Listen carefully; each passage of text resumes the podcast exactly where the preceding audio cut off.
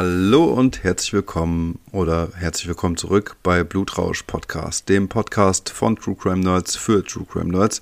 Ein Podcast zweier alter Freunde mit Fabian und Daniel. Hallo Daniel, willkommen zurück nach unserer zweiwöchigen Abstinenz. Wie geht's dir? Waren das zwei Wochen? Das kam mir vor wie zwei Jahre. Ja, also tatsächlich vor zwei Wochen hatten wir die letzte Folge veröffentlicht, ähm, also eine Woche Pause quasi.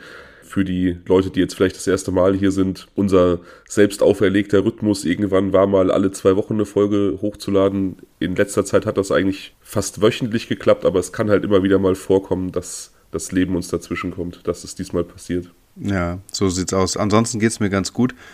Ähm, ich habe Chips dabei, darf die aber nicht essen, weil die zu laut wären. Das war übertrieben laut, ja. Ja, und deswegen glaube ich, dass ich beim Intro statt True Crime Crude Crime gesagt habe. Also einmal getauscht. Falls dem so sein sollte, Leute, ähm, das war extra.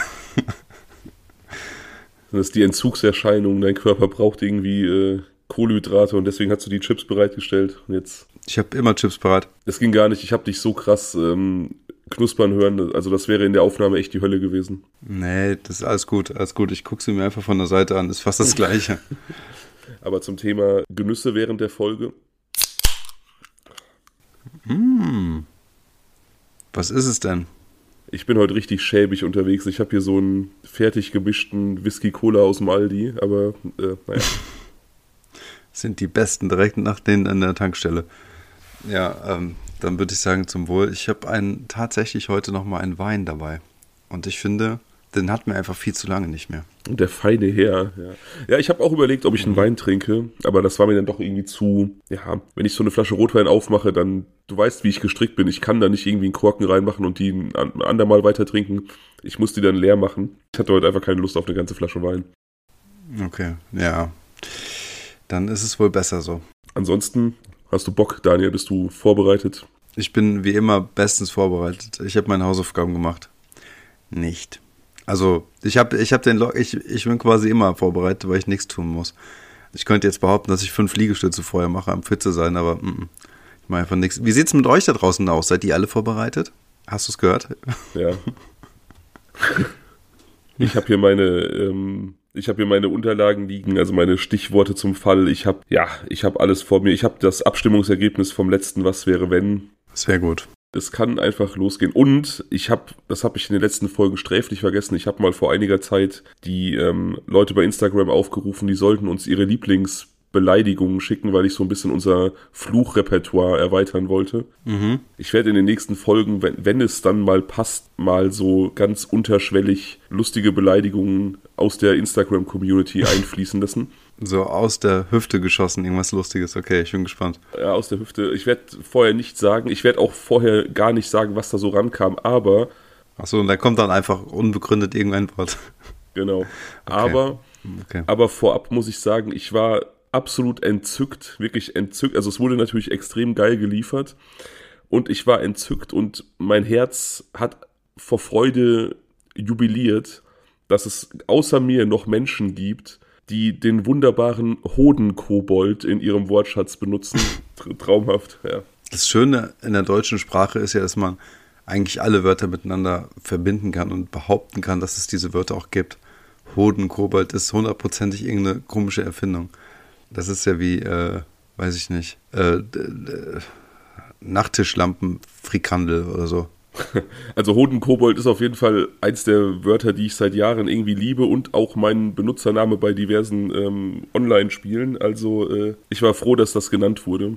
Okay, das bedeutet also, wenn ich irgendwo mal irgendwann Hodenkobold lese, weiß ich, dass du es bist. Oder eine Zuhörerin oder ein Zuhörer von uns. Die Wahrscheinlichkeit ist sehr, sehr hoch, dass es irgendjemand ist, der irgendwas mit Blutrausch zu tun hat, ja. Wo wir schon bei der digitalen Online-Welt seid. Leute, folgt uns gerne bei Insta. Folgt uns gerne bei YouTube. Lasst bitte ein Abo oder ein Like da. Das freut uns sehr und ähm, sorgt dafür, dass unser Shit noch weiter verbreitet wird. unser Shit. Ja. Ähm, also speziell bei Instagram freuen wir uns über jedes neue Gesicht in der Community. Wir sind da auch ganz gerne im Austausch mit euch und es macht schon auch Spaß. Also wenn ihr da irgendwie Bock habt, ein bisschen näher dran zu sein, dann folgt uns da. Genau, macht das gerne. Wir reisen heute nach Rom, Daniel. Also beziehungsweise nach Italien. Und das ist ja eigentlich folgerichtig, denn Italien ist ja eins der Länder, in denen wir am häufigsten gehört werden. Ich weiß gar nicht, ob dir das bewusst ist. Wir haben schon lange nicht mehr über die Länderstatistiken gesprochen. Nee, das war mir nicht bewusst, aber ich muss erstmal folgerichtig ein Schlückchen Wein trinken. Ähm, jetzt, wo es so kulturell wird. Also Italien ist tatsächlich das Land, in dem wir am fünft häufigsten gehört werden.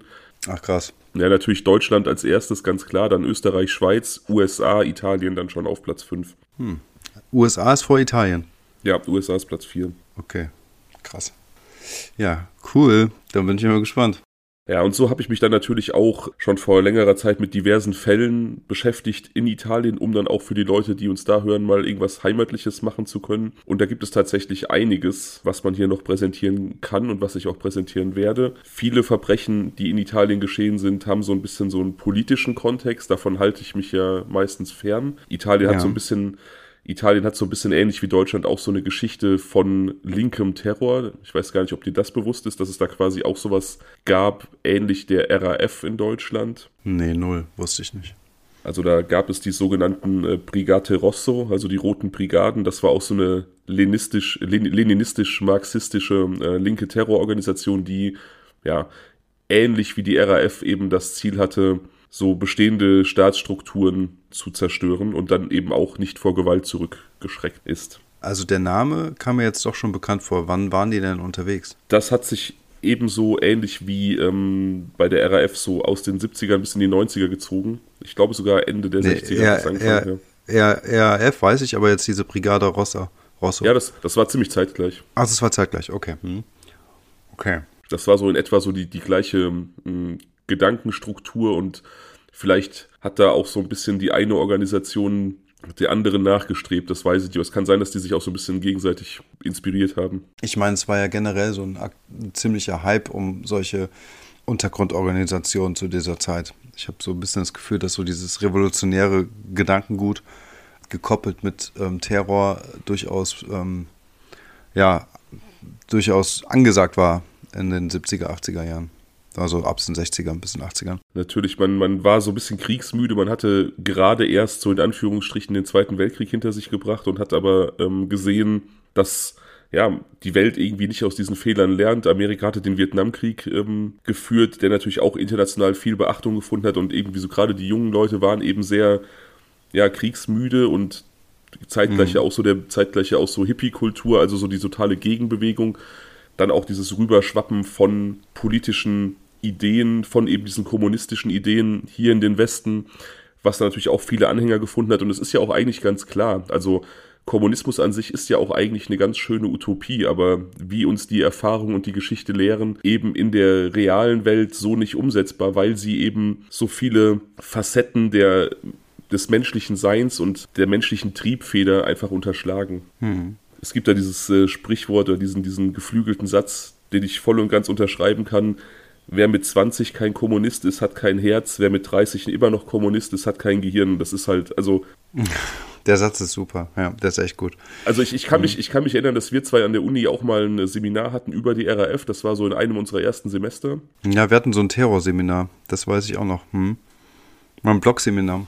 Genau, ein Blogseminar. Und ich weiß, dass ich damals auf jeden Fall auch positiver über diese Gedankenwelt zumindest gedacht habe, als ich es heute tun würde, weil man eben so in diesem ja, jugendlichen, in dieser jugendlichen Naivität und in diesem, ja, keine Ahnung, etwas weltfremden Denken findet, dass das alles ganz gute Ideen sind. Natürlich nicht, wie es umgesetzt wurde, aber so im Kern. Ne? Also somit hast du alles richtig gemacht, denn wir waren damals noch keine 30 und heute denkst du anders darüber. Ja, in der Hinsicht habe ich sicherlich einiges richtig gemacht, ja. Okay, aber das, äh, also dieser linke Terror hat jetzt hier nichts mit dieser Folge zu tun. Nee, also ich, ich sage ja zwar immer, dass ich gerne irgendwie so True Crime in, in allen möglichen Facetten abbilden möchte, aber ich habe ja auch schon immer gesagt, es gibt so Themen, die jucken mich eigentlich nicht. Also so Terror ist so ein Thema, da, da sind mir die, die, die Triebfedern und die Motive oft zu banal und es ist mir oft zu gleich geartet. Und ähm, ja, auch so Amokläufe und organisiertes Verbrechen sind eigentlich so Sachen, die ich an sich nicht so cool finde. Also der Fall hier hat auf jeden Fall ähm, ganz andere Sachen im Kern, ganz andere Handlungsstränge. Mhm. Okay. Interessant. Wann sind wir denn in, in Rom oder Italien? Ähm, noch im alten Jahrtausend, 9. Mai 1997. Da, ja. waren, da waren wir zarte 15. ähm, lange ist her. Die Hauptperson des heutigen Falles, die ist da ein wenig älter als wir. Die 22-jährige Studentin Marta Russo, von der ich dir ein, ein Foto geschickt habe, sieht aus wie so ein Passbild. Also sie blickt da so ein bisschen, ja, mit so ein bisschen so ausdrucksloser Miene direkt in die Kamera, also wirklich so typisches Passbild, so eine blonde, blauäugige junge Frau.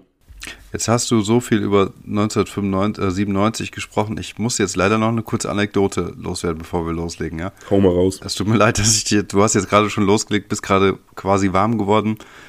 Das ist ein bisschen so wie ähm, ein Elfmeterschütze, der gerade anläuft und kurz bevor er schießt, wird er nochmal gebremst. Es tut mir leid, aber heute bin ich Zug gefahren nach langer Zeit nochmal.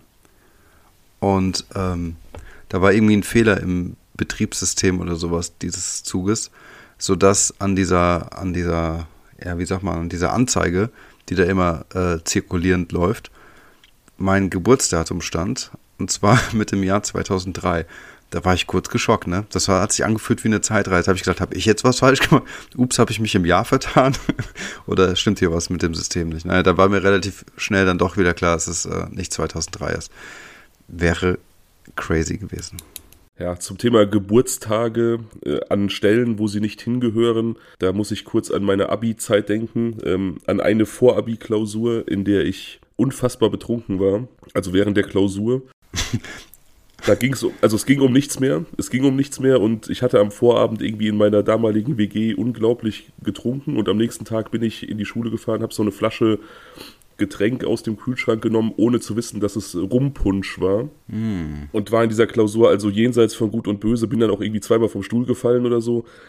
Und als ich sie, als ich sie wiederbekommen habe, habe ich dann gesehen, dass ich nicht das Datum der Klausur oben in die Kopfteile geschrieben habe, sondern mein Geburtsdatum. Ähm, also, ja. Egal, es ist auch lange her. Ähm, und wie gesagt, es ging um nichts mehr. Schwamm drüber. Ja, Dinge, die man nicht tun sollte, ja. Also, liebe Zuhörer, die jetzt gerade in der Abi-Zeit stecken, macht das so nicht nach, bitte. Don't. So bitte nicht. Also Marta Russo, die Hauptperson des heutigen Falles, die hat ihr Abitur in der Tasche. Die studiert mhm. seit zwei Jahren Jura an der römischen La Sapienza Universität. Von der habe ich dir auch Bilder geschickt. Das ist eine Uni, ich glaube, da macht Studieren richtig Spaß, einfach weil das Gebäude richtig coolen Vibe hat. Das ist so ein Uni-Gebäude, wie das in Filmen vorkommt und nicht so ein, ähm, ja, nicht so ein fragwürdiger Container wie das Ding, wo wir studiert haben. Es hatte auch seinen Liebreiz, ja. aber es, es hatte auch seinen Charme, aber bei weitem nicht so wie diese, diese Universität hier, in der wir uns heute befinden. Ja, also das sieht hier wirklich cool aus. Sieht ein bisschen aus wie so ein Kloster oder sowas. Ja, also ich weiß nicht, man, äh, früher hatte ich auch immer so eine gewisse Vision davon, wie ich mir Studieren, das, das Uni-Live-Leben quasi vorstelle am Campus und so. Und ähm, ich habe mir das zwar nie so italienisch vorgestellt, aber das wäre die italienische Variante meiner Fantasievorstellung. Ja, das ist sehr, sehr schön zusammengefasst. Also es ist so ein Gebäude, die Leute, die uns auf Instagram folgen, können das dann auf Instagram sehen. Es ist so ein Gebäude, das sich nahtlos in diese doch historisch geprägten Straßenzüge von Rom sehr gut einfügt. Definitiv. Wie gesagt, Marta Russo studierte seit zwei Jahren Jura. Sie gilt als eine sehr gute Studentin und ist von dem inneren Wunsch beseelt, äh, Richterin zu werden. Also es ist so ihr großes Ziel schon, seit sie denken kann. Ja. An diesem Tag, an diesem 9.5.1997, ist sie mit einer Kommilitonin mittags unterwegs auf dem Gelände der Universität. Die haben sich über Prüfungstermine informiert, ähm, Lernmaterial besorgt. Das ist ja damals noch nicht so online gewesen. Da musste man ja tatsächlich noch vor Ort in die Bibliothek und sich Dinge holen. Oder so aushängende Listen dann auch wirklich vor Ort einsehen. Mhm. Das hat sie getan und sie und ihre Freundin sind nun also auf dem Hof der La Sapienza unterwegs. Martha möchte zu einer Telefonzelle und von dort aus ihren Freund anrufen. Also die hatten sich quasi für den Tag verabredet und sie hat ihm so als Timeline gesagt, dass sie mittags, wenn sie in der Uni ihre Erledigungen getätigt hat, ihn dann anrufen wird, um so den weiteren Tag zu planen. Mhm. Während die beiden also über diese, äh, den Hof der Universität gehen, Richtung Telefonzelle, sackt Martha auf einmal aus heiterem Himmel zusammen. Also es gibt keinen keinen Grund. Sie hat sich nicht vorher irgendwie schwach gefühlt oder so. Sie hat nicht über irgendwie Unwohlsein geklagt. Einfach von jetzt auf gleich sackt sie in sich zusammen und liegt dann auf dem, auf dem Boden des Hofes. Yolanda, ja. ihre, ihre Kommilitonin und Freundin, ruft laut nach Hilfe. Ein Assistenzarzt, der sich zufällig in der Nähe aufhält, reagiert auf diese Rufe, läuft zu den beiden Frauen, sieht die am Boden liegende Martha und leistet erste Hilfe.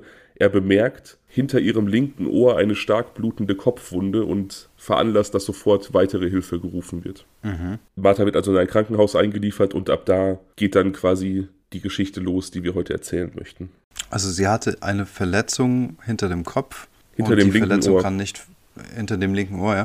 Und die kann aber nicht vom Stürzen oder sowas entstanden sein. Genau, sie ist nicht irgendwie großartig gestürzt. Sie ist, wie gesagt, so in sich zusammengesackt. Also sie hat so die Körperspannung Hm, verloren ja, und okay. ist so, ja, Ja. aber ist dabei nicht so aufgeschlagen, dass sie sich da irgendwie großartig verletzt hätte. Ja. An diesem 9.5. fanden eigentlich keine Kurse von Martha statt. Wie gesagt, sie war einfach nur da. Das war eine sehr, sehr kurzfristige Entscheidung. Sie hatte Erledigungen zu, zu treffen und eben wollte den Kursplan einsehen. Mhm. Die Uni und auch dieser Campus, dieser Hof sind zu dieser Zeit extrem belebt. Aber niemand hat etwas gesehen, was irgendwie dieses Phänomen, dieses Zusammenbrechen erklären könnte und niemandem ist auch irgendwie Martha im Vorfeld komisch aufgefallen. Also, dass sie irgendwie Anzeichen gezeigt hätte. Ja. Es melden sich allerdings Ohrenzeugen, die ein leises Geräusch gehört haben, kurz vor dem Zwischenfall, das sie allerdings nicht so richtig äh, definieren konnten. Ein paar sagten aus, es klang so ein bisschen, als ob man so eine Plastikflasche zusammendrückt. Ja. Also vielleicht irgendwie ein selbst gebasteltes Geschoss oder sowas? Ja, also es liegt natürlich nahe, dass sie von einem Geschoss getroffen wurde. Das würde dann halt auch die Wunde Mhm. erklären. Und die Untersuchung im Krankenhaus beziehungsweise die Notoperation, die an ihr vorgenommen wird, bestätigt das dann auch. In ihrem Ja. Kopf, in ihrem Kopf wird eine Kugel gefunden, die in ihrem Kopf in elf Teile zersplittert ist, also durch den Aufprall Ui. und dadurch natürlich starken Schaden verursacht hat. Also kannst du dir vorstellen, wenn so ein, wenn so ein Geschoss irgendwo auftrifft und in jemanden eindringt, aber in einem Stück bleibt, also intakt bleibt, dann hast du natürlich diese, diese Schussbahn, die betroffen ist und das die Stelle, wo dann das Geschoss zum Stehen kommt oder zum, ja, sich quasi einnistet, in, in Ermangelung eines besseren Wortes dafür. Ja, ja, das passt ganz gut. Ja, danke. Aber wenn dieses Geschoss natürlich zerstört wird und dann in diverse Fragmente zersplittert, dann bahnen die sich ja wiederum auch alle nochmal ihre eigenen Wege. Und das ist hier, wie gesagt, in Martha Russos Kopf passiert. Also diese Kugel ist in elf Teile zersplittert, die alle dann ihre individuellen kleinen Bahnen gezogen haben und dann natürlich starken Schaden in ihrem Gehirn angerichtet haben. Am 13.05., also nur vier Tage nach, der, nach dem Zwischenfall, wird Martha für Hirntod erklärt und ihre Familie entscheidet sich dafür, lebenserhaltende Maßnahmen auszustellen. Am 14.05. verstirbt sie dann offiziell. Also da war wirklich gar nichts mehr zu machen. Sie hätte ja noch am Leben gehalten werden können, aber eben nur in diesem künstlichen Zustand durch Zuhilfenahme der Maschinen. Das wollten ihre Eltern ihr ersparen. Im Gegenteil, sie wollte wohl oder hatte vorher schon mehrfach mit ihren Eltern über solche Situationen gesprochen und hatte immer den Wunsch geäußert, ähm, dann zu sterben. Und die Eltern spenden auch ihrem Wunsch gemäß alle ihre Organe. Also die werden dann alle ähm, an irgendwelche Bedürftigen weitergegeben. Die gründen dann später auch in ihrem Namen eine Stiftung, die sich für Organspende einsetzt in Italien. Also Ja. sie war da wohl, sie war da wohl eine sehr große Verfechterin dieser, dieser Praxis. Wow, okay. Das muss auch eine, das muss auch eine unglaublich schwere Entscheidung sein, einem geliebten Menschen, dann natürlich auch gerade bei Kindern, weil wir sind ja einfach so programmiert als Menschen, dass wir den Tod von Großeltern, Eltern oder sowas ganz gut verkraften können, weil wir wissen, dass das der natürliche Lauf der Dinge ist. Also das gilt natürlich nicht für jeden. Es gibt Menschen, die knabbern da sehr, sehr hart dran, aber insgesamt wissen wir, dass es so kommen wird. Ja. Und deswegen können wir das in der Regel ganz gut verarbeiten. Aber ich stelle mir das einfach unglaublich schwer vor, als Eltern das eigene Kind beerdigen zu müssen, weil das einfach nicht natürlich vorgesehen ist, in Anführungsstrichen. Hm. Und dann auch so wie hier die Entscheidung eben zu treffen, quasi aktiv zu sagen, wir möchten diese lebenserhaltenden Maßnahmen nicht mehr. Das, ähm, es ist sehr human, Muss unglaublich schrecklich sein, ja. Es ist human, ja. aber ja. es ist, es ist unglaublich schwer. Ja, ganz bestimmt. Ähm, ich finde es ja gut, dass sie ähm, so eine klare Idee von dem hatte, was passieren soll. Und insofern, dass die Eltern das so konsequent umgesetzt haben, ist ja eigentlich dann auch so, also nicht nur ihr letzter Wunsch vielleicht sogar, sondern auch ihre Idee, die dort weiterlebt dadurch. Und das finde ich ist halt irgendwie auch ähm, an der Stelle irgendwie schön, aber unabhängig davon total schrecklich, was da passiert ist. Und vor allem, ich meine, ja klar, hier geht es jetzt um dieses Geschoss und wahrscheinlich wird jetzt irgendwie gesucht und ja, wie geht's weiter? Ich glaube tatsächlich auch, dass das in den Gedanken der Eltern auch eine Rolle gespielt hat, als dann diese, diese Stiftung gegründet wurde, wie gesagt, die so die Aufklärung und die Förderung von äh, Organspende zum Inhalt hat in Italien, dass eben da der Gedanke oder die Einstellung zum Leben von der Tochter und dadurch auch die Tochter an sich irgendwie weiterleben können. Ne? Ja, ja, genau. Genau das. Also dadurch, dass jetzt da natürlich ein, ein Projektil in ihrem Kopf gefunden wird, ist natürlich klar, dass es sich um ein Verbrechen handelt und Verbrechen haben eigentlich immer Motive. Deswegen wird jetzt so ein bisschen die Person Martha Russo durchleuchtet. Was für einen Grund könnte jemand haben, sie zu töten? Wie gesagt, sie ist 22, studiert Jura im zweiten Jahr, gilt als gute Studentin, ist aber ansonsten eher unauffällig. Sie lebt noch bei ihren Eltern im Speckgürtel von Rom, also so ein bisschen in den Außenbezirken. Ja. Der Vater ist Lehrer, die Mutter ist Hausfrau. Ihre Schwester gilt so ein bisschen als ihre beste Freundin und ihr langjähriger Partner Luca hat ein sehr gutes Verhältnis zu ihr. Also die beiden sind wirklich verliebt, die haben offensichtlich eine sehr intakte Beziehung, da gibt es kein, kein böses Blut. Hm. Sie hat auch keinerlei Feinde oder Menschen, die irgendwie ihr gegenüber missgünstig sind. Es gibt keine, es gibt keine irgendwie Ex-Freunde, die die Rache möchten oder so. Und es findet sich in ihrem Umfeld nichts. Auch an okay. sich, so ihre Hobbys sind jetzt eher nicht sonderlich konfliktfördernd. Sie hat nicht viel gemacht, außer zu studieren. Ähm, ihr größtes Hobby war das Fechten. Fand ich auch interessant, als ich so den Fall recherchiert habe, weil es halt auch so ein relativ ungewöhnliches Hobby ist. Da musste ich direkt an äh, Tanja Kreff denken, die ja Bogenschützin war. Das sind so in beiden Fällen, finde ich, eher ungewöhnliche Hobbys für junge Frauen, aber ich finde es irgendwie cool. Also gerade Fechten finde ich sehr, sehr cool. Es ist auf jeden Fall eher selten. Ich kann es mir bei ihr, wie ich das Bild so sehe, unglaublich gut vorstellen. Also ich finde, man, man sieht ja ihren, ihre Idee, also man, man sieht ja an, dass sie ein also so, ach, es ist jetzt oberflächlich, weil es ein Bild ist, aber ich habe den Eindruck, hier eine starke Persönlichkeit vor mir zu sehen und ähm, mit einer klaren Idee und Vision über das Leben. Und das passt halt auch irgendwie dann auch zu diesem Fechtsport. Ich habe das genauso und das ist natürlich so, man fällt natürlich oft in diese Falle, wenn man dann so Bilder betrachtet mit diesem Hintergrundwissen, was man hat, dann interpretiert man natürlich sehr, sehr viel da rein. Aber ich habe auch, als ich dieses Bild gesehen habe, irgendwie so das Gefühl gehabt, so das ist so eine, das ist so eine, so eine Wettkämpferin. Also so jemand, der der, ja, genau. der was erreichen möchte und der halt wirklich nicht aufgibt, so, ne? Hm. Leistungsorientiert. Ja, egal. Es ist, äh, wie gesagt, man interpretiert da natürlich übertrieben viel rein. Na, klar. Die römische Polizei geht nun an die Arbeit in der Uni und rekonstruiert so ein bisschen die Schussbahn. Also die stellen jetzt nach, versuchen zu gucken, von wo der Schuss gekommen sein könnte. Yolanda, also die Freundin von Martha, muss quasi aussagen, wo sie stand, wo Martha stand. Ähm, anhand ihrer Liegeposition wird dann so rekonstruiert, wie sie gestanden haben muss. Und dann kann man ja sehen, von wo aus die Kugel in den Kopf eingedrungen sein muss und ungefähr rekonstruieren, aus welcher Ecke sie kam. Ja. Das sind so die ersten Beginne dieser Ermittlungstätigkeiten an der Uni. Als erstes scheint ein frei zugängliches, barrierefreies WC in diesem Uni-Gebäude der wahrscheinlichste Punkt zu sein, aus dem geschossen wurde. Das wird jetzt also von den Ermittlern so ein bisschen ins Auge gefasst. Hinweise auf den Täter oder auf mögliche Täter gibt es erstmal überhaupt keine.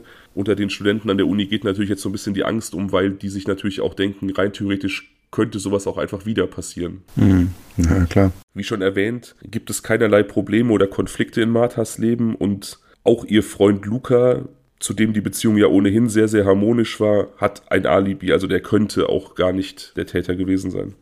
Mhm. Ist er eigentlich auch Student? Oder ähm, was macht der Luca? Nee, der arbeitet. Okay. Aber auch, er kommt auch aus Rom. Mm, genau, ja, ja. Ja, okay.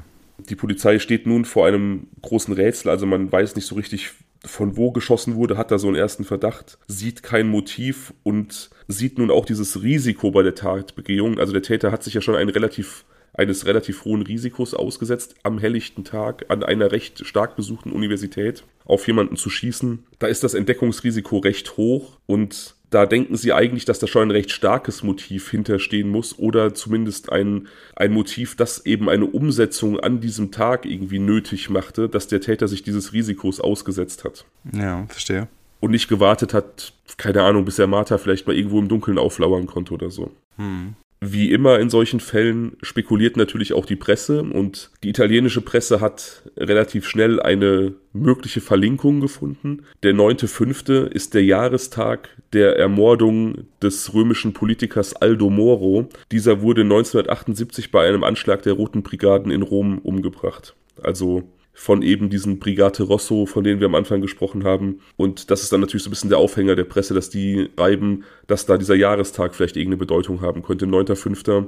Hinrichtung in Rom. Vielleicht gibt es da irgendwelche Nachahmer oder jemand möchte dieses Datum irgendwie feiern, in Anführungsstrichen. Mhm. Das Ganze wird so ein bisschen untermauert dadurch, dass es bereits ein Verbrechen der Roten Brigaden an eben dieser Uni La Sapienza gab's, äh, gab. Da wurde der Politiker und äh, Jurist Vittorio Bachelet erschossen, also mitten in dieser Uni von eben Mitgliedern der Roten Brigaden. Und wann, wann war das? Das habe ich nicht nachgeguckt. Okay, aber irgendwann vorher, jetzt nicht irgendwie ja, ja, ja, nein, nein, das, ja. das, war, das war ungefähr die Zeit, wo dieser Aldo Moro-Mord war, also auch späte 70er. Also lange so, okay. her. Hm. Ja, ja, ja. Jetzt also so der Verdacht in der Presse, Terrorismus, Fragezeichen. Allerdings sind die Behörden da eher der Meinung, dass das, dass das ja nur diese reine Pressespekulation ist, dass es eben kein, äh, keine realistische Option ist, denn es gibt kein Bekennerschreiben. Gerade auch die Roten Brigaden waren dafür bekannt, wie auch die RAF immer wieder durch Bekennerschreiben auf ihre Taten hinzuweisen. Ich kann mich da auch dran erinnern, ich habe als Kind immer Nachrichten gesehen mit meinen Eltern und ich kann mich auch daran erinnern, dass da oft so, als ich klein war, in den Nachrichten irgendwie die Roten Brigaden erwähnt wurden und dann auch oft irgendwelche Bekenner schreiben. Also die wurden dann quasi so im Hintergrund gezeigt. Deswegen, und es ist ja auch gäng, es ist ja auch gängige Terrorpraxis. Wir kennen das auch von, von Al-Qaida, von Leuten, die im Namen des islamischen Staates irgendwas machen, die hinterlassen immer Bekenner schreiben.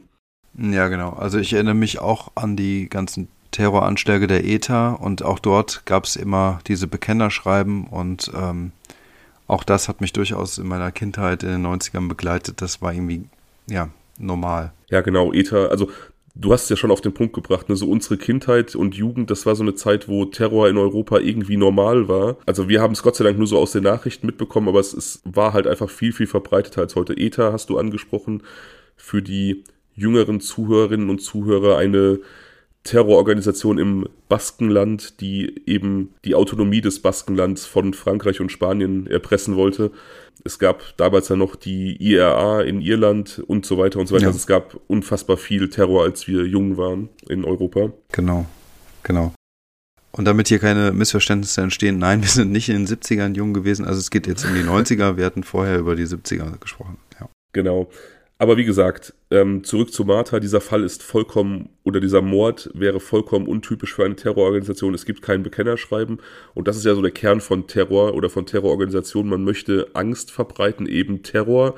Und das macht man natürlich, wenn man dann darauf aufmerksam macht, dass man selber diese Taten begangen hat. Also kein Bekennerschreiben ist schon ein starkes Indiz dafür, dass es eben nicht die Roten Brigaden waren. Darüber hinaus ist Martha auch kein passendes Ziel. Wie gesagt, ich habe sie so ein bisschen beschrieben. Ja, das denke ich auch nicht. Ja. Sie, sie hat zwar den Wunsch, Richterin zu werden, aber sie ist halt noch nicht in diesem juristischen Apparat drin. Wie gesagt, ihr Vater ist Lehrer, ihre Mutter ist Hausfrau. Da kann man also auch jetzt politisch nichts weiter ausmachen. Sie ist auch politisch nicht engagiert gewesen, ihre Eltern auch nicht. Die Polizei legt aber nun ihr Augenmerk auf die Kommilitonin, mit der Martha Russo an diesem Tag unterwegs war, Yolanda. Denn Jolandas Vater ist Direktor mehrerer Gefängnisse im Bereich von Rom. Aha. Da besteht dann also die Möglichkeit einer Verwechslung oder eines Versehens, dass der Schütze vielleicht kein besonders guter Schütze war und Yolanda treffen wollte und stattdessen Martha getroffen hat. Hm. Yolanda sagt auch aus, dass sie vor dem Mord, also wochenlang vor dem Mord, in regelmäßigen Abständen anonyme Anrufe bekam, bei denen allerdings nie gesprochen wurde. Sie hat immer nur das Atmen des Anrufers durch den Hörer gehört. Also durchaus könnte man das so als Bedrohungssituation werten und das untermauert so ein bisschen diese Theorie und diese Möglichkeit, dass eigentlich das Ziel Yolanda war. Ja, es passt auf jeden Fall eher zusammen.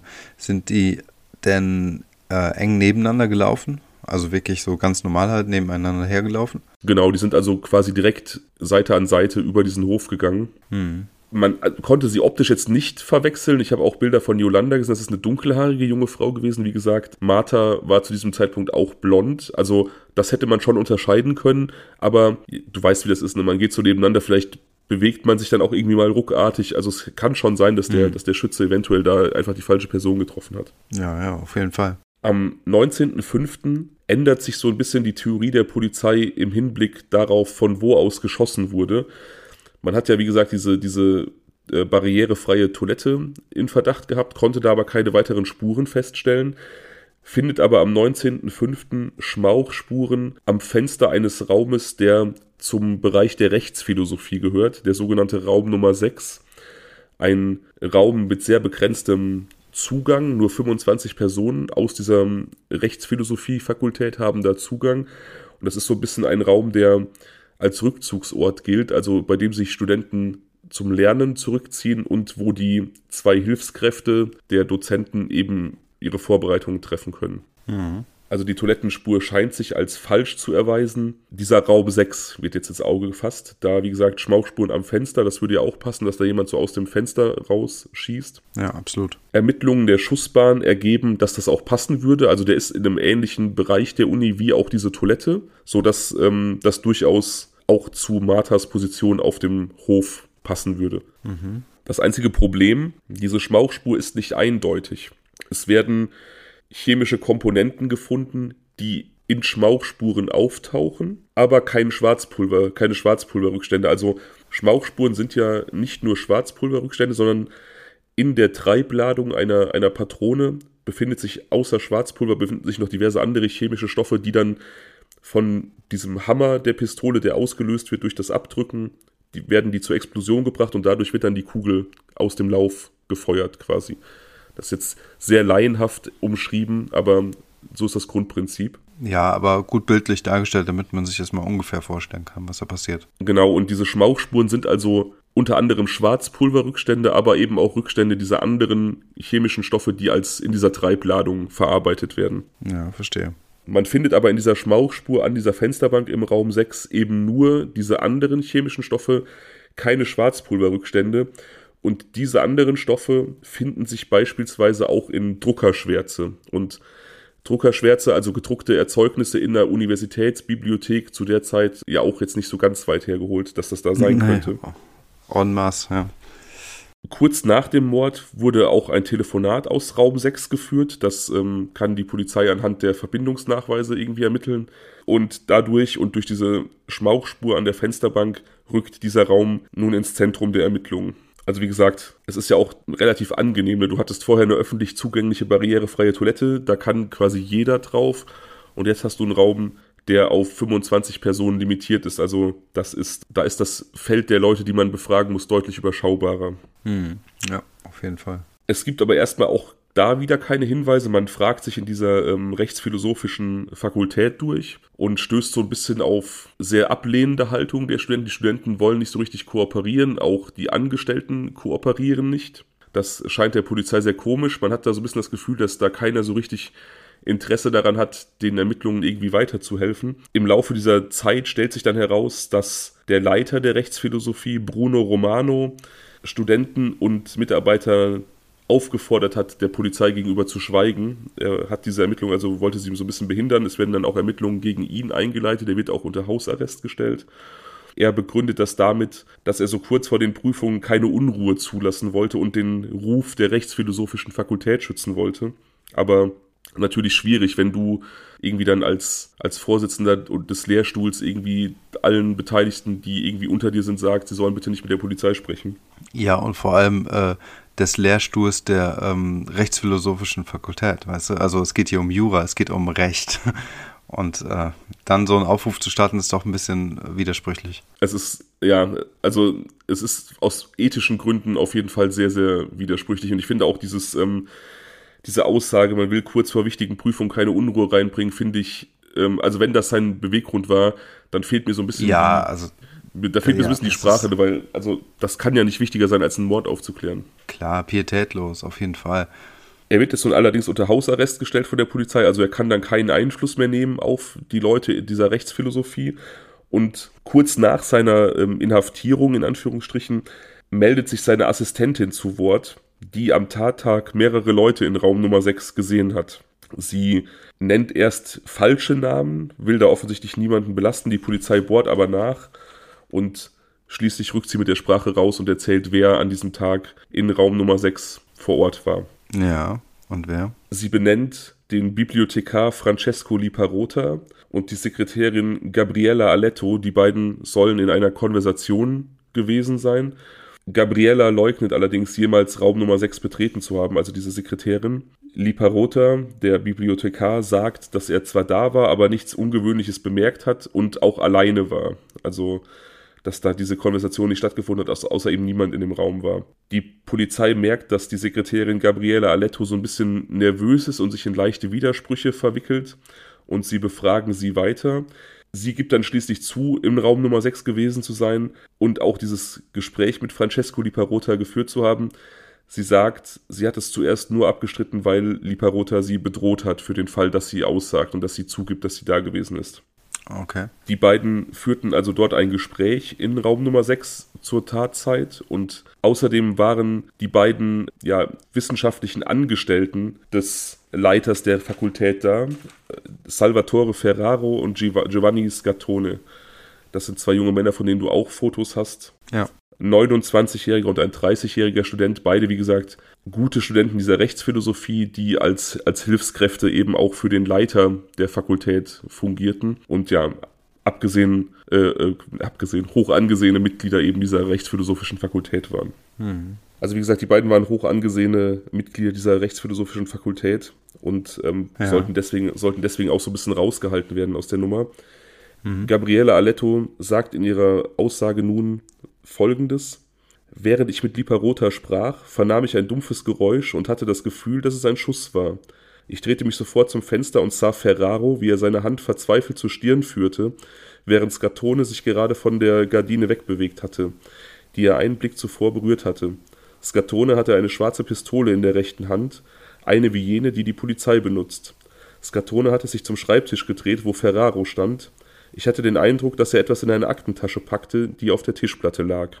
Also sie beschreibt da quasi, also sie belastet die beiden ja schon relativ stark und sie beschreibt auch ungefähr das Geschehen, was die Polizei so rekonstruiert hat. Also ein Pistolenschuss aus diesem Fenster. Ja. Es passt jetzt sehr gut rein, ja. Ja, genau. Die Tatwaffe konnte zwar nicht gefunden werden, aber sie hat die Pistole als die beschrieben, ähnlich dem Modell, das die Polizei nutzt. Äh, die Carabinieri, ich glaube, das sind Beretta. Und das passt wohl auch zum gefundenen äh, Kaliber in, in dieser Kugel, die in Marta Russos Kopf steckte. Daraufhin werden ähm, Salvatore Ferraro und Giovanni Scatone verhaftet. Schmauchspuren an der Kleidung von Scatone und in der Aktentasche von äh, Ferraro passen zu dieser Aussage von Gabriele Aletto. Also deuten darauf hin, dass da auf jeden Fall irgendwie geschossen wurde oder was transportiert wurde. Ja. Zudem in der Tasche, in dieser Tasche, in der sich Schmauchspuren fanden, Literatur über Serienmorde und Morde ohne Motiv. Aber das passt natürlich auch beides irgendwo so vielleicht zu diesem Betätigungsfeld innerhalb der Rechtsphilosophie. Ja, also ich wollte gerade sagen, ich bin mir auf jeden Fall jetzt sehr sicher, dass die beiden das waren. Aber jetzt war ich einfach sehr gespannt auf diese Begründung. Und ähm, also ich hätte jetzt fast gedacht, dass die. Ich habe so die ganze Zeit das Gefühl, dass das eher so eine Spielerei war oder sowas.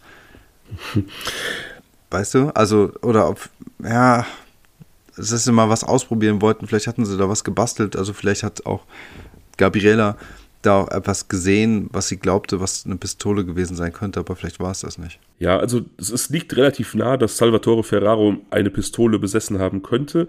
Die Polizei findet raus, dass er eine Schießausbildung genossen hat bei so einem Reserve-Bereitschaftstraining von den Carabinieri. Also dass die Carabinieri sind ja nicht unbedingt wie unsere Polizei, das ist ja auch so eine, so eine paramilitärische Polizei so ein bisschen.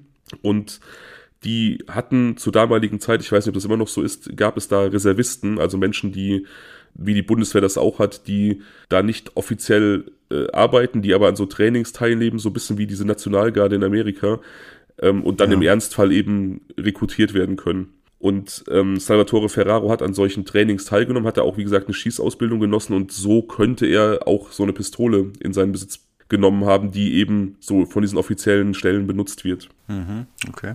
Scatone sagt aus, dass er zur Tatzeit in einer Sprechstunde gewesen ist. Ferraro sagt, er war zu Hause mit seiner Freundin. Seine Freundin verweigert die Aussage, das passt natürlich wunderbar. Ähm, kann man erstmal nicht widerlegen, dass er oder nicht bestätigen, dass er gelogen hat. Skatones Alibi kann auch nicht bestätigt werden. Niemand erinnert sich, dass er in dieser Sprechstunde gewesen ist oder teilgenommen hat. Man findet jetzt bei Untersuchungen oder bei Durchsuchungen von Skatones Wohnungen Pornografie, vor allem pornografische Mangas und ähm, die doch sehr konservativ geprägten italienischen Medien sind sich jetzt also vollkommen sicher, dass er der Mörder gewesen sein muss. Wer solche Pornografie konsumiert, der muss auf jeden Fall auch irgendwie anders Dreck am Stecken haben. Das ist immer, ja, ja es ist immer, es ist immer, ähm, also die Schmauchspuren an seiner Jacke finde ich da irgendwie eindeutiger als seine Manga-Pornos im Schrank. Also. also mit anderen Worten, das, was heute die Videogames sind, das waren früher die Manga-Pornos. ja, so genau. An, also als Auslöser für Verbrechen, weißt du? Ja, genau. Wenn du da, weiß ich nicht, irgendwelche Dämonen anguckst, die irgendwelche Schulmädchen äh, besteigen, dann bist du auf jeden Fall auch ein Mörder. Keine Ahnung. Ich, ich konnte Geht damit sofort. auch nie was, ich konnte damit auch nie was anfangen. Ähm, ich fand das auch immer schräg, sich sowas reinzuziehen, aber ähm, wie gesagt, da dann irgendwie abzuleiten, dass jemand äh, irgendwie Gewaltprobleme haben könnte oder, oder einen Mord begehen könnte, das ist so weit hergeholt. Wir hatten da in Folge 2 ja drüber gesprochen, auch über diese Zusammenhänge, die immer gezogen werden zwischen anderen Medien und Gewaltverbrechen, also Computerspielen, Musik. Ich bin da kein großer Freund von. Hm. Wie auch immer. Ja.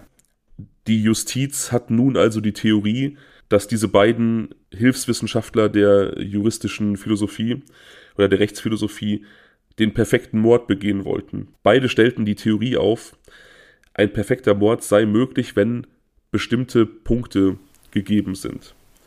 Täter und Opfer dürfen keine Verbindung haben die Tatwaffe mhm. muss verschwinden und man muss die Zeugen so manipulieren, dass sie für die Polizei möglichst unzuverlässig sind. Das würde jetzt gut hier reinpassen, ja. Wir haben alles. Also wir haben im Prinzip Täter und Opfer zu den, also es gibt keinerlei Verbindung zwischen den beiden. Man konnte noch nicht mal irgendwie nachweisen, dass die sich auch nur ansatzweise gekannt haben. Also wahrscheinlich sind die sich wirklich nie über den Weg gelaufen. Tatwaffe wurde nicht gefunden und die Zeugen waren ja hardcore unzuverlässig, gerade am Anfang. Zeugen sagen aus, dass die beiden den Campus kurz nach dem Mord zügig und diskutierend verlassen haben. Das passt ja auch so ein bisschen, also dieses ähm, Nachtatverhalten. Hm, so ein hektisches Aufbrechen. Ja. ja, einfach so ein bisschen auch im, im, ja, im Gefühlsüberschwang waren. Also jetzt nicht irgendwie ganz normal das Gelände verlassen haben, sondern wirklich so sichtlich irgendwie aufgewühlt, diskutierend. Mhm. Auch die Mutter von Liparota, also von diesem Bibliothekar, sagt aus, dass ihr Sohn ihr gegenüber zugegeben habe, dass die beiden die Mörder sind. Also dass diese Aussage der Sekretärin aus diesem Raum 6 gestimmt hat. Ja. 1998 wird dann, wird dann Anklage gegen die beiden erhoben. Die Faktenlage ist aber, wie gesagt, relativ dünn. Das haben wir jetzt ja aufgezählt. Also es gibt eigentlich so relativ wenig Beweise. Es gibt kein Motiv, es gibt kein, keine Kenntnis der Täter und des Opfers. Diese, diese Schmauchspuren in Raum 6 sind nicht unbedingt Schmauchspuren. Die Waffe ist verschwunden. Also für eine Anklage eigentlich recht dünn. Die Presse hat die beiden allerdings auch schon so ein bisschen vorverurteilt, wie gesagt, auch aufgrund dieser, dieser ähm, Pornografie bei Skatone und schreibt von einem Mord aus intellektueller Lust und hebt die Bewunderung der beiden für das Übermenschenkonzept von Friedrich Nietzsche hervor, also dass sie diesem, diesem Konzept folgen wollten. Ja. Im September 1998 strahlt der italienische Sender Rai die Vernehmung von Gabriela Aletto aus und die zeichnet jetzt auch so ein bisschen ein anderes Bild von ihrer Aussage. In diesen ausgestrahlten Bildern schwört sie unter Tränen, dass sie niemals Raum Nummer 6 betreten hat. Das hat sie ja, wie gesagt, ganz am Anfang ausgesagt. Also beide nicht gesehen haben kann, weil sie niemals drin war. Die Polizisten drohen ihr allerdings im Laufe dieser Vernehmung massiv damit, sie in Haft zu nehmen, weil sie dann dadurch verdächtig wird, wenn sie da niemanden gesehen hat. Und Schließlich sagt sie aus, die beiden Studenten seien dort gewesen. Also diese, mhm. diese Aussage von ihr, die gerät jetzt so ein bisschen ins Wanken, beziehungsweise die wird jetzt in so einem anderen Licht gesehen in der Öffentlichkeit auf jeden Fall auch. Nach den Videos oder nach dieser Ausstrahlung bei Rai schweigt sie. Liparota schweigt sowieso, also der hat die ganze Zeit noch gar nichts dazu gesagt und die beiden Verdächtigen äh, beteuern einfach konstant ihre Unschuld. Die Verteidigung greift die schlechte Spurensicherung an. Beamte sind da ohne Schutzkleidung am Tatort rumgelaufen. Das ist auch so ein bisschen, auch leider ein roter Faden, den wir in True Crime-Fällen in Italien haben werden. Also es gibt da einen sehr bekannten Fall, zu dem wir wahrscheinlich noch kommen. Amanda Knox, sagt ihr das was? Ja. Ja, ja, ja. Der sogenannte Engel mit den Eisaugen. Ja, eine, eine amerikanische Austauschstudentin, die in Perugia während ihres Austauschsemesters ihre britische Mitbewohnerin Meredith Kircher getötet haben soll. Und da gibt es eben auch Bilder, unter anderem in dieser Netflix-Doku, wie man so die Tatortsicherung von Polizei und Staatsanwaltschaft sieht. Und da laufen einfach unglaublich viele Leute in ganz normaler Straßenkleidung an diesem Tatort rum. Da kriegst du selbst als, als Laie, also selbst wenn ich das sehe, kräuseln sich mir schon die, die Nackenhaare. Und wenn du das als Profi siehst, dann wird dir wahrscheinlich kurz übel. Und so war es halt in diesem. glaube ich auch. Ja, und so war es aber in diesem Fall auch. Ne? Also da wurde, ähm, da wurden Spuren gesichert von Beamten ohne Schutzkleidung. Da war irgendwie relativ viel hin und her mit, mit irgendwelchen Leuten. Also dieses Protokoll, den Tatort vor irgendwelchen Kontaminierungen zu schützen, wurde da einfach überhaupt nicht eingehalten. Darüber hinaus. Kaum vorstellbar. Ja, null vorstellbar. Ne? Ich meine, wir reden hier nicht von irgendeiner, weiß ich nicht, ähm, Bananenrepublik. Wir reden hier von einem europäischen Wirtschafts-, äh, Quatsch, Wirtschaftsland, ähm, Industrieland, obwohl, naja, gut. Manche würden Italien vielleicht trotzdem als Bananenrepublik bezeichnen, ich weiß es nicht. Jedenfalls diese Fehler in der, in der Ermittlungsarbeit, die sind kaum verzeihlich. Darüber hinaus wurden diese vermeintlichen Schmauchspuren, die ja noch nicht mal eindeutige Schmauchspuren waren, erst nach fünf Tagen entdeckt. Äh, also auch, ja, eine Zeit, wo, wo die in, durchaus in der Zwischenzeit hätten da angetragen werden können. Mhm. Zudem beschreibt die Presse den Mord als durchaus nicht perfekt. Also der Raum war jederzeit offen, die beiden hätten jederzeit gestört werden können bei ihrer Tat und sie hatten ja quasi, wenn es so gewesen ist, wie ausgesagt wurde, zwei Zeugen, eben den Bibliothekar und die Sekretärin. Also sie hätten ja das dann vielleicht eher gemacht, wenn sie alleine gewesen wären. Ja, äh, sehr sicher sogar. Und auch dadurch, dass keine Tatwaffe gefunden wurde, greift die Verteidigung nun also diese These an, dass da eine Pistole benutzt wurde. Die sagen jetzt, das hätte aufgrund des Kalibers auch durchaus ein Gewehr sein können und ähm, also es ist nicht sicher, dass da eine Pistole benutzt wurde und es wurde immer nur von einer Pistole gesprochen. Also ja, das, auch das greifen die jetzt also an. Das Gericht ist jedenfalls jetzt auch so verunsichert, dass es ganze drei Prozesse dauert, bis dann irgendwann mal ein Urteilsspruch fällt. Und der kann so ein bisschen als Konsens bzw. als Zugeständnis an beide Seiten gesehen werden. Also beide werden schuldig gesprochen, aber beide haben ja. eine relativ milde Strafe, also dafür, dass für das, was sie da getan haben sollen, was dann so ein bisschen gewertet wird, als dass die dass das Gericht durchaus sieht, dass es einige Zweifel gibt, aber man sie trotzdem halt verurteilen musste aufgrund der, der Faktenlage oder Indizienlage. Ja, Giovanni Scartone wird als Hauptschuldiger zu fünfeinhalb Jahren verurteilt. Das Gericht geht davon aus, dass er mit einer Waffe am Fenster irgendwas gemacht hat, sie vielleicht seinem, seinem Freund Salvatore gezeigt hat und sich dabei irgendwie durch Zufall ein Schuss gelöst hat. Also die werten den Tod mhm. jetzt als, als Unfall. Ja, es geht so ein bisschen in die Richtung, wie ich es auch vorhin gesagt habe. Ein bisschen. Genau, also er kriegt, wie gesagt, fünfeinhalb Jahre für diesen, für diesen Unfall und sein, sein Kumpel Salvatore viereinhalb Jahre, weil er ihn gedeckt hat. Und das ist natürlich, das ist ja wie gesagt kein Strafmaß, was man jetzt Leuten geben würde, die einen Mord begangen haben. Ne? Das ist wirklich so, ja, so eine, so eine Entscheidung, wo man sagt, okay, wir versuchen es jetzt irgendwie beiden Seiten recht zu machen, wir verurteilen die, weil die Öffentlichkeit die für schuldig hält. Wir ja. verurteilen sie aber relativ milde, weil es doch durchaus berechtigte Zweifel gibt. Und ich weiß nicht, ob mhm. dieser, ob dieser, ob, ich weiß nicht, ob dieser Rechtsgrundsatz ähm, im Zweifel für den Angeklagten in Italien auch gilt. Ich gehe davon aus. Ich weiß wirklich nicht, ob man aufgrund dieser Faktenlage in Deutschland oder Indizienlage in Deutschland verurteilt worden wäre. Wobei es auch da durchaus ein, zwei Fälle gibt, über die wir noch sprechen werden, wo Leute auch bei sehr dünner Indizienlage verurteilt werden äh, wurden. Man weiß es nicht. Die beiden sind also mittlerweile schon längst wieder frei und ja, haben danach so ein bisschen einen recht schweren Stand im Leben gehabt. Beide haben irgendwie eine Stelle als Lehrer zwischenzeitlich gehabt, aber als dann ihre Identität rauskam, sind sie dann natürlich entlassen worden, weil die Eltern das einfach nicht wollten. Ja. Beide organisieren sich jetzt, äh, äh Quatsch, organisieren sich, engagieren sich in so einer äh, in so einem Verein, der zu Unrecht Verurteilten hilft, wieder so einen Platz im, im Leben und in der Gesellschaft zu finden. Mhm. Okay. Ich, ich muss sagen, ich bin auch so ein bisschen ratlos. Also ich finde diese Theorie, dass da einfach zwei Leute aus so einer intellektuellen Überlegung heraus einen perfekten Mord begehen wollten, äh, ich finde das relativ nachvollziehbar und es gibt auch irgendwie Punkte, die auf die hindeuten, aber ich sehe ja. halt wirklich, ich sehe halt wirklich so gar nichts, was wirklich als, als stechender Beweis für mich zieht. Nee, so gar nicht. Es gibt wirklich nichts. Und sie haben ja auch nicht gestanden, ne? Sie haben es abgestritten, richtig? Sie haben die ganze Zeit äh, auf ihre Unschuld beharrt, also wirklich die ganze Zeit auch während der Haft, ja. Jetzt immer noch, also okay. sie sind teilweise ab und zu noch in ewigen Talkshows zu Gast, eben weil sie diesen Verein vertreten, der so zu Unrecht ähm, Verurteilte wieder integrieren soll. Und also sie haben niemals auch nur ansatzweise irgendeine Schuld zugegeben. Konnte man, man denn dieses Geschoss irgendwie hm, generell einer Waffe zuordnen? Also ist das so eine gängige Kugel oder sowas? Achso, ja, es ist ein, es ist ein gängiges Kaliber. Aber man konnte jetzt nicht irgendwie sagen, das war ja auch einer der Punkte, die die Verteidigung aufgegriffen hat, dass in der Anklage immer davon gesprochen wurde, dass da eine Pistole benutzt wurde, die dann in der Aktentasche verschwunden ist. Und die Anklage konnte aber sagen, ey, es ist zwar ein gängiges Kaliber, was benutzt wurde, aber es ist überhaupt ja. nicht klar, ob eine Pistole benutzt wurde oder ein Gewehr. Also wir, wir können, wir stellen die Behauptung auf, es könnte auch ein Gewehr gewesen sein, dann, dann stimmt diese Zeugenaussage schon wieder nicht mehr. Mhm. Okay.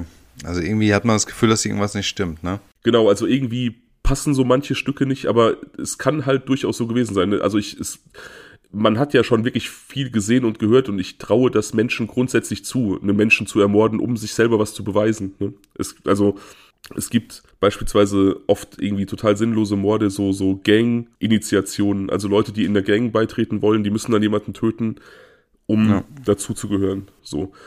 Und das, also die beweisen quasi ihrer Gang was, dass sie würdig sind, dazuzugehören. Und ich kann mir halt auch, wie gesagt, auf so einer quer intellektuellen Ebene durchaus vorstellen, dass man irgendwie sich selber beweisen möchte, wenn man sich mit dieser Thematik irgendwie Tag ein, Tag aus befasst, dass der perfekte Mord möglich ist, dann ist es für mich erklärbar, ja. Also ich kann das nachvollziehen. Hm. Ja, ja, doch.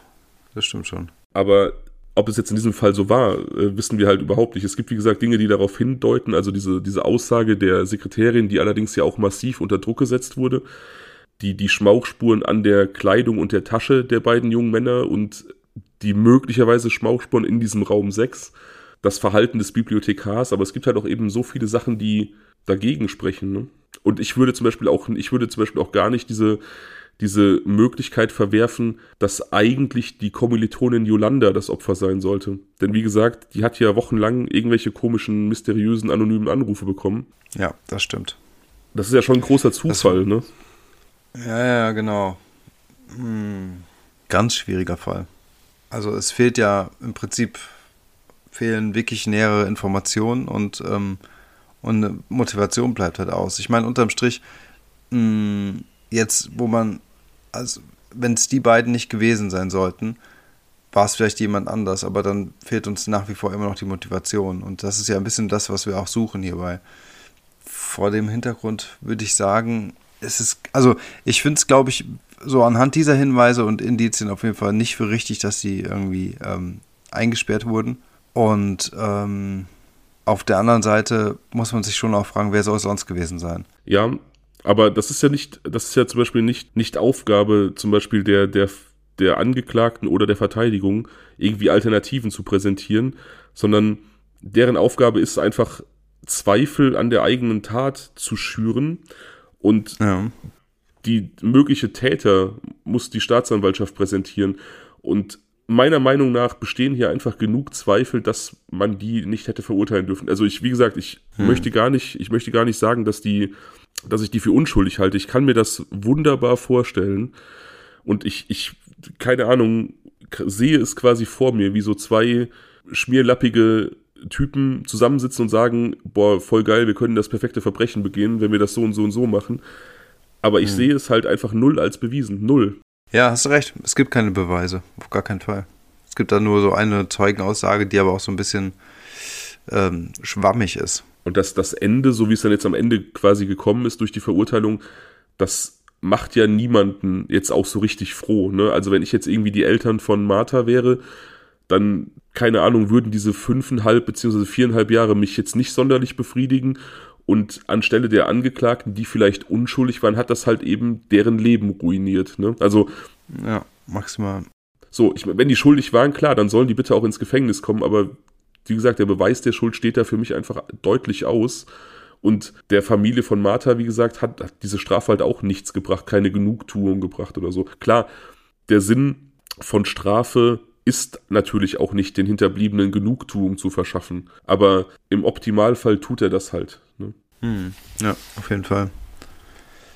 Hm. Also alles in allem. Schwierig, also, ja ich finde es halt super unbefriedigend, wie so viele Fälle, die wir haben, aber ich finde es halt auch super spannend und ich tendiere dazu, zu glauben, dass da einfach wirklich zwei Leute aus so einem intellektuellen Eifer heraus den perfekten Mord begehen wollten, weil das einfach auch mal ein, in Anführungsstrichen, ungewöhnliches und cooles Motiv, also cooles Motiv, du weißt, wie ich das meine. Ja, ja, klar. Aber wie gesagt, ich bin da durchaus auch offen für viele andere Erklärungen. Hm. Also mir geht es ja genauso. Ich finde, ähm, ja, irgendwie vorstellbar ist das schon, aber es ist halt äh, komplett abstrakt und theoretisch und es gibt keine Hinweise darauf, ähm, dass sie da irgendwie irgendwas ausprobieren wollten. Und von daher ähm, würde ich auch sagen, Leute, lasst mal hören, wenn ihr irgendwie andere Ideen habt. Ich persönlich bin mit meinem Latein am Ende, weil so, ich finde halt, es gibt hier keine Ankerpunkte, um das mal wirklich ernsthaft gedanklich zu verfolgen, meiner Meinung nach. Ja, wie gesagt, eure Theorien hören wir immer gerne. Bitte bei Instagram die Mailbox, die DM-Box und auch die Kommentarspalte unter dem, dem Post zu dem Fall irgendwie fluten und erzählen, was ihr denkt. Ähm, und bitte auch darauf hinweisen, wenn wir vielleicht irgendwas übersehen haben in unseren Überlegungen. Ja, auf jeden Fall. Also ich habe, irgendwie kommt mir dieser Fall so bekannt vor. Ich weiß nicht, ob ich sowas in der Art schon mal in irgendeiner Serie oder in einem Film gesehen habe. Ich weiß es nicht. Es kommt mir irgendwie bekannt vor. Und vielleicht gibt es dazu schon irgendwie eine Doku oder so oder irgendwas, was noch jemand anders gesehen hat. Und ähm, vielleicht gibt es da noch irgendwelche Informationen, die wir jetzt hier nicht besprochen haben, ähm, auf deren Basis man dann vielleicht nochmal weiter diskutieren könnte. Ich meine auch, dass, dass es irgendwie einen Film oder irgendeine Episode in der Serie gibt, die von der Idee ja, her ne? darauf aufbaut, ne? Weil als ich ja, den Fall total. ja ja, als ich den Fall gehört habe, äh, das erste Mal, da hat bei mir auch irgendwas irgend so eine versteckte Erinnerung sich zu Wort gemeldet, aber ich konnte es auch nicht zuordnen, aber ich ja, bin mir auch relativ sicher. Auch. Ja, ja. ja. Also auf jeden Fall, ähm, ich glaube, es ist, ah, wie soll ich sagen, für mich noch, ähm, hm. es fehlen einfach weitere Informationen zur Motivlage, um hier nochmal generell zu verstehen, was hier los ist und ich finde, das Ganze, also diese fehlende Motivlage macht es halt einfach so nebulös und deswegen kann es halt alles Mögliche sein. Ja, also es gibt leider keine Informationen jetzt darüber hinaus. Ich denke mal auch, da wird es keine mehr geben. Wie gesagt, das ist jetzt äh, 26 Jahre her, ne? Ja. Wir müssen, wir müssen mit dem arbeiten, was wir haben. Aber wie gesagt, ich bin da für, für viele Lösungen offen und ich bin echt gespannt, was so die Community für Ideen hat. Die sind ja manchmal wirklich auch sehr, sehr umtriebige kleine Hobbydetektive. Ja, auf jeden Fall. Also ich finde es halt es ist ein super trauriger Fall, weil ähm, das einfach ein junger Mensch war, eine junge Frau, die einfach ganz viele Ideen hatte und ähm, ein, ein, gestecktes Ziel mit einer ganz klaren Richtung. In dem Alter, das ist ja eigentlich wunderbar. Deswegen ist es einfach einmal mehr ein sehr trauriger Fall. Ob die beiden, die hier verurteilt wurden, zu Unrecht verurteilt wurden, wir wissen es nicht. Ja, mehr kann man eigentlich auch fast nicht dazu sagen. Nee, kann man nicht. Also wie gesagt, ihr Tod war höchstwahrscheinlich sehr sinnlos. Ne? Also wenn das jetzt dieses perfekte Verbrechen war, dann wäre das ein sinnloser Tod. Wenn sie mit ihrer Kommilitonin quasi verwechselt wurde oder es ein Unfall war, dann wäre es auch sinnlos. Ich habe das im Fall Untermieter Oki Kai schon mal gesagt. Nur dass irgendwie kein Motiv gefunden wird, heißt nicht, dass es keins gibt. Also es kann durchaus ja sein, dass der, dass der Anschlag ihr galt und dass es irgendein Motiv gab, das im Verborgenen liegt. Aber mhm. gehen wir einfach von dem aus, was wir wissen hat sie einfach ihr Leben leider vollkommen sinnlos gelassen. Ja.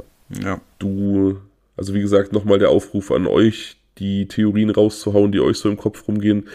Du hast gerade irgendwie angemerkt, dass ähm, dein Headset irgendwie akkumäßig schwach unterwegs ist. Schaffen wir denn noch das, was wäre, wenn, oder schaffen wir es nicht mehr? Ja, klar, doch, dann lass uns, also ich weiß es nicht, ehrlich gesagt, aber wir, wenn wir jetzt direkt loslegen, werden wir es sehen.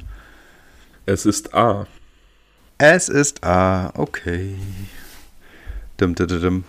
Ich habe mich auch entschieden zu einer kleinen Änderung, die eigentlich total auf der Hand liegt, aber manchmal sieht man den Wald vor lauter Bäumen nicht und ist so ein bisschen betriebsblind. Und da hat eine nette Hörerin mich dann irgendwie die Woche darauf hingewiesen und meinte, ey, wenn du die Umfragen machst, A, B oder C, dann häng doch nochmal ganz kurz einfach den Timecode an, wann Daniel die Szenarien vorstellt, damit man einfach nochmal reinhören kann, um die Erinnerung nochmal aufzufrischen. Das werde ich künftig auch tun, denke ich. Okay, cool. Und jetzt hast du den Timecode, den du einmal durchgeben kannst oder hast gerade nicht dabei? Ach so, nee, also vom letzten Mal natürlich nicht, weil die Abstimmung ist ja schon gelaufen und für diese Folge werde ich das dann in der Story einfach erwähnen. Ach so, in der Story, okay, alles klar. Gut, ähm, Fabian, bist du bereit? Ich bin mehr als bereit, ja. Möchtest du nochmal hier so dein, deine äh, Aldi-Dose äh, trinken? Die war schon leer, bevor wir in den Fall eingestiegen sind. Bam. ja. Okay, Fabian. Du könntest aber sicherlich ganz viel davon trinken und müsstest du dir nicht im Aldi kaufen, denn was wäre, wenn du Millionär wärst? Boah, ähm, ich glaube, gar nicht viel würde sich ändern, tatsächlich. Ich würde trotzdem meiner Arbeit nachgehen. Dann vielleicht mit reduzierter Stundenanzahl, das schon. Ich würde diesen Podcast weiter betreiben. Ich würde an meinen Hobbys nichts ändern, würde weiterhin viel Zeit mit den Hunden im Wald verbringen. Ich hätte ein Eigenheim. Das wäre auf jeden Fall das Erste, was ich mir anschaffen würde. Viel mehr ändern würde sich gar nicht. Da bin ich jetzt total langweilig. Also wenn du mich das vor 20 Jahren gefragt hättest, dann hm. hätte ich wahrscheinlich, weiß ich nicht, jeden Tag irgendwelche Poolpartys gemacht, aber heute bin ich einfach vollkommen langweilig. Ja. ja, das denkst du, weißt du, wenn du mal Millionär bist und äh, keine Ahnung, deine Eigenheimvilla steht, dann komme ich vorbei für die Poolpartys. ja, also das ist auf jeden Fall ein cooles Szenario, ja. Poolparty ja. mit dir und, da, und, dabei eine Folge aufnehmen, das machen wir. Aber, ja, das wäre cool, auf jeden Fall. Ja, wie gesagt, ich glaube, ähm, viel, viel würde sich da nicht ändern. Ich habe, nee, also ich habe jetzt auch gar nicht so, ich habe jetzt auch gar nicht so hochtrabende Ziele und Träume, dass ich jetzt irgendwie denken würde, so, boah, ich würde, weiß ich nicht, ähm, zum Mond fliegen mit Elon Musk oder so, mit, oder wie heißt mhm. der? Es gibt doch diesen, also Elon Musk Ach, will, von, von, von, Amazon, den. Ja, irgendwer will das auf jeden Fall doch auch so kommerzialisieren in den nächsten Jahren. Und keine ja. Ahnung, ich, würd, ich würde gar nichts Ausgeflipptes machen. Also, naja. Okay, also keine materiellen Wünsche, keine Reisen oder sowas. Ja, Reisen, ich, ich meine, keine Ahnung, Reisen sind immer geil, aber ich habe echt schon so viel abgehakt, was ich immer schon sehen wollte. Ich würde vielleicht den einen oder anderen Ort nochmal besuchen. Und Reisen sind halt immer cool, habe ich jetzt ad hoc aber nicht so auf der Liste, wo ich sage, dass ähm, das ist jetzt so das, das nächste Must-See, was ich, was ich äh, erleben muss. Aber Reisen würde ich auf jeden Fall, klar. Also Haus und Reisen. Aber das sind ja Sachen, die kann man auch so irgendwie umsetzen. Du könntest endlich nach Sibirien. Ich könnte endlich nach Sibirien. Das wiederum wäre cool. Wenn, Aufruf an die Hörerschaft. Oh. Wenn irgendwer von euch Verwandtschaft in Sibirien hat, und wir reden jetzt wirklich von so einem richtig tief im Wald gelegenen Dorf, wo man noch so wenn man warmes Wasser haben will, losziehen muss, um Holz zu hacken, bevor man das Wasser irgendwie warm bekommt. Und es gibt diese. Dann? Es, es gibt diese Badehäuser, dann? wo das ganze, wo das ganze Ort bad, der ganze Ort badet und in die Sauna geht. Dann, wenn irgendwer da Verwandtschaft hat, dann quartiert mich da als Gast ein. Ja, Leute. Ein Flugticket reicht, ich bleib hier. Ja, es ist jetzt schon jetzt das zweite Mal, dass ich mich mit einem, so einem privaten Aufruf an die Zuhörer wende in äh, der Folge Schwestern wollte ich gerne adoptiert werden, jetzt möchte ich gerne irgendwo zu, jetzt möchte ich gerne hat zu Gast dein, irgendwo. Hat, hat, hat sich nach deinem Adoptionsaufruf jemand gemeldet? Ja, eine Person hat geschrieben, sie würde es machen, aber ich glaube, das war nicht ernst gemeint. Also, ja, das ist zu mager, ist, das ist zu mager, ne? Das, das ist, ist ein bisschen, das ist ein bisschen wie mit ähm, der, mein Discounter-Wunsch. Ne? Da ist, sind die Resultate mir auch ein bisschen zu mager. Also ich weiß auch nicht, was da los ist. Ja, sehen wir den Tatsachen ins Auge. Für die Discounter sind wir einfach nicht interessant genug und zum Adoptieren bin ich einfach Verdammt. zu alt. So, keine Ahnung, ist scheiße, was soll's. Ja. Verdammt. Mist. Ja. ja. wir müssen noch ein paar Folgen aufnehmen. Oh Mann, ey. Ja, okay. Ja. ja.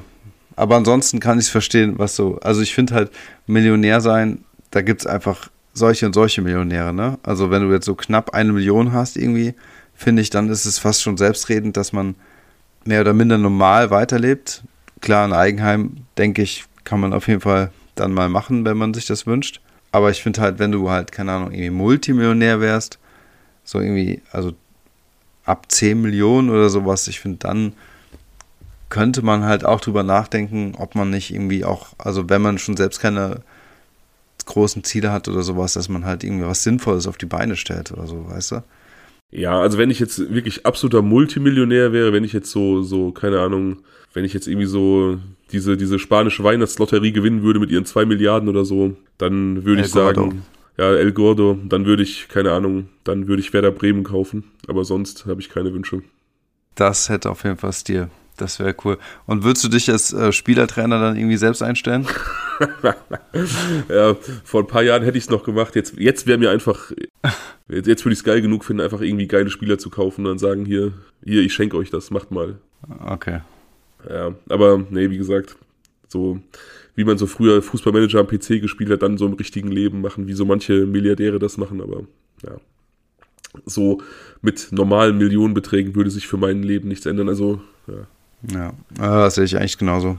Ja, also man hat vielleicht dann schon noch so, so ein, zwei Sachen im Kopf, die man, die man vielleicht angehen würde, wenn man das Geld hätte, aber da die gehören nicht auf die Podcast-Bühne. Nee, aber ich glaube halt, dass grundsätzlich so eine finanzielle Freiheit einem die ähm, auch Lebensfreiheit ermöglicht, generell das zu machen, worauf man Bock hat. Und wenn es in dem Fall so sein sollte, dass du halt weiterhin Lust auf deinen Beruf hast, dann ist es ja auch schon mal irgendwie Luxus, dass du den vielleicht runterschrauben kannst, möglicherweise auf eine Stundenzahl, die es dir ermöglicht, ähm, lockerer ranzugehen, keine Ahnung, wäre so eine Idee. Oder eben natürlich auch den Podcast weiter voranzutreiben. Mit weniger Arbeit könnten wir, könnten wir öfter aufnehmen zum Beispiel. Ja, genau. Also das, das würde ich dann schon gerne machen. Ich würde dann im richtigen Job irgendwie kürzer treten, aber den natürlich weitermachen, weil ich den einfach gerne mache. Aber mich dann halt mhm. mehr auf sowas hier konzentrieren, weil das ist halt, ja, es ist eine Leidenschaft, aber die muss halt manchmal hinter dem eigentlichen Leben zurückstehen. Das ist uns ja schon beiden mehrfach passiert, dass dann irgendwie der Beruf dazwischen gekommen ist oder andere Verpflichtungen und das könnte man eben ja. ausschließen, wenn man unabhängiger wäre, auf jeden Fall. Ja, genau. Ja, ja, Fluch und Segen, Fluch und Segen von so Hobbyprojekten. Ne? Ich denke immer, also auf der einen Seite mh, hm, guckt man dann vielleicht manchmal mit so einem neidischen Auge zu irgendwelchen Podcasts, die das professionell machen, die dafür bezahlt werden und sich dann wirklich darauf konzentrieren können. Auf der anderen Seite ähm, haben wir halt die absolute Freiheit zu tun und zu lassen, was wir möchten. So inhaltlich ja. und so.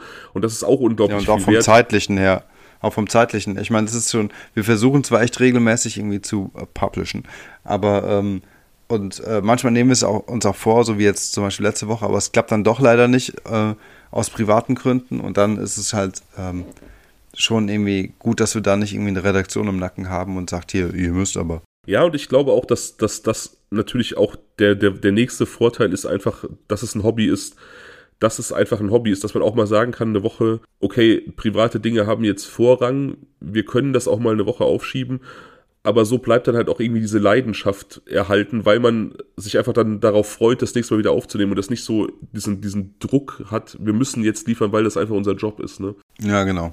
Genau, und das hat, das, hat, das hat, wie gesagt, gar nichts mit Motivation zu tun. Wenn es jetzt einfach nach meiner Motivation gehen würde, würde ich täglich was raushauen. Wie sähe der perfekte Tag für dich aus? Haben wir da nicht schon mal drüber gesprochen? Ich will es jetzt nochmal hören.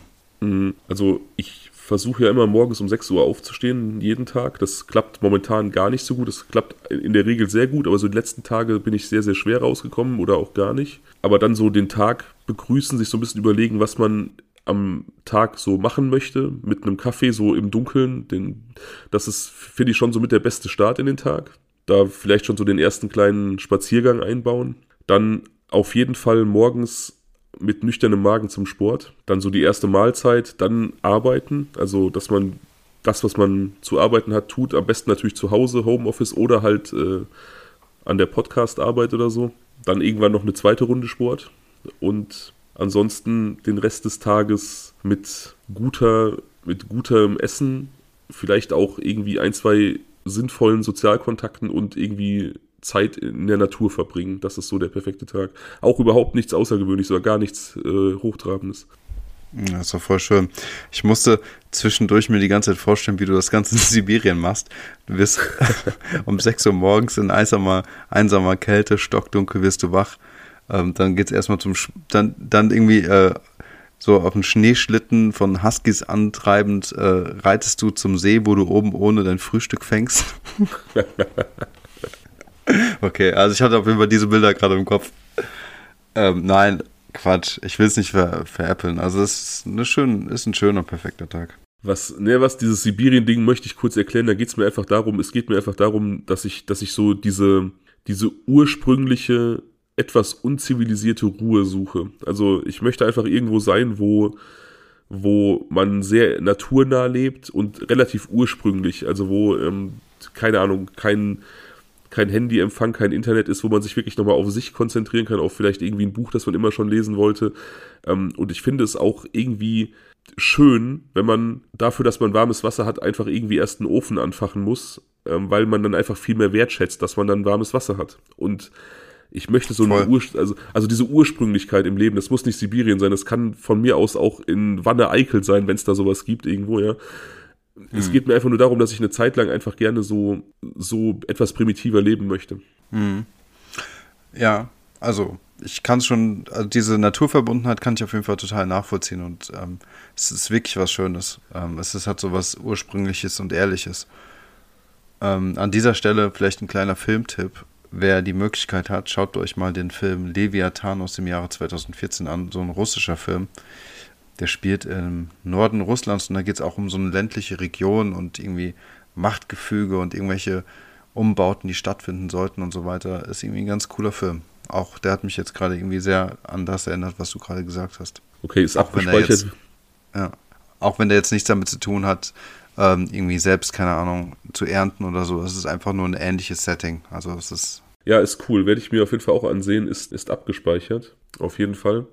Tja, jetzt sagt mein Headset mir, dass der Akku begrenzt ist. Wir sollten also uns irgendwie zeitnah Richtung Ende bewegen. Möchtest du denn noch äh, neue Was wäre wenn Szenarien fürs nächste Mal vorstellen? Ja, dann hauen wir die mal noch ganz schnell raus, würde ich sagen. Dann mache ich mal mache ich mal schnell meine Kopfhörer aus, dann winkst du mir einfach wieder zu hier im, im Chat, dass ich dich sehe, wenn ich wieder rankommen darf. Ja, alles klar. Okay. Bist du raus? Er ist raus, okay. Ähm, wir haben jetzt hier nochmal ganz alte, ne, die ich jetzt irgendwie nochmal rausgeholt habe aus der Kiste. Also, ähm, was wäre, wenn A, es in Deutschland noch eine Monarchie gäbe?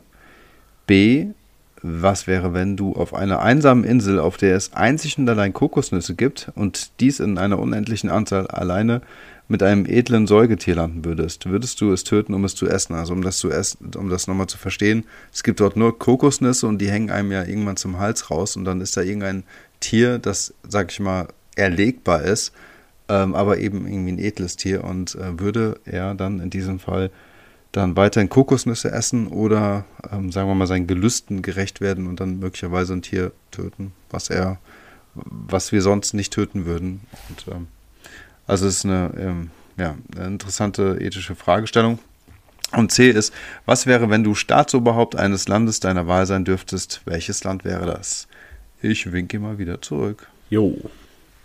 Jo. Ja, wie immer bin ich gespannt, was du so präsentierst und auch was gewählt wird. Ich auch.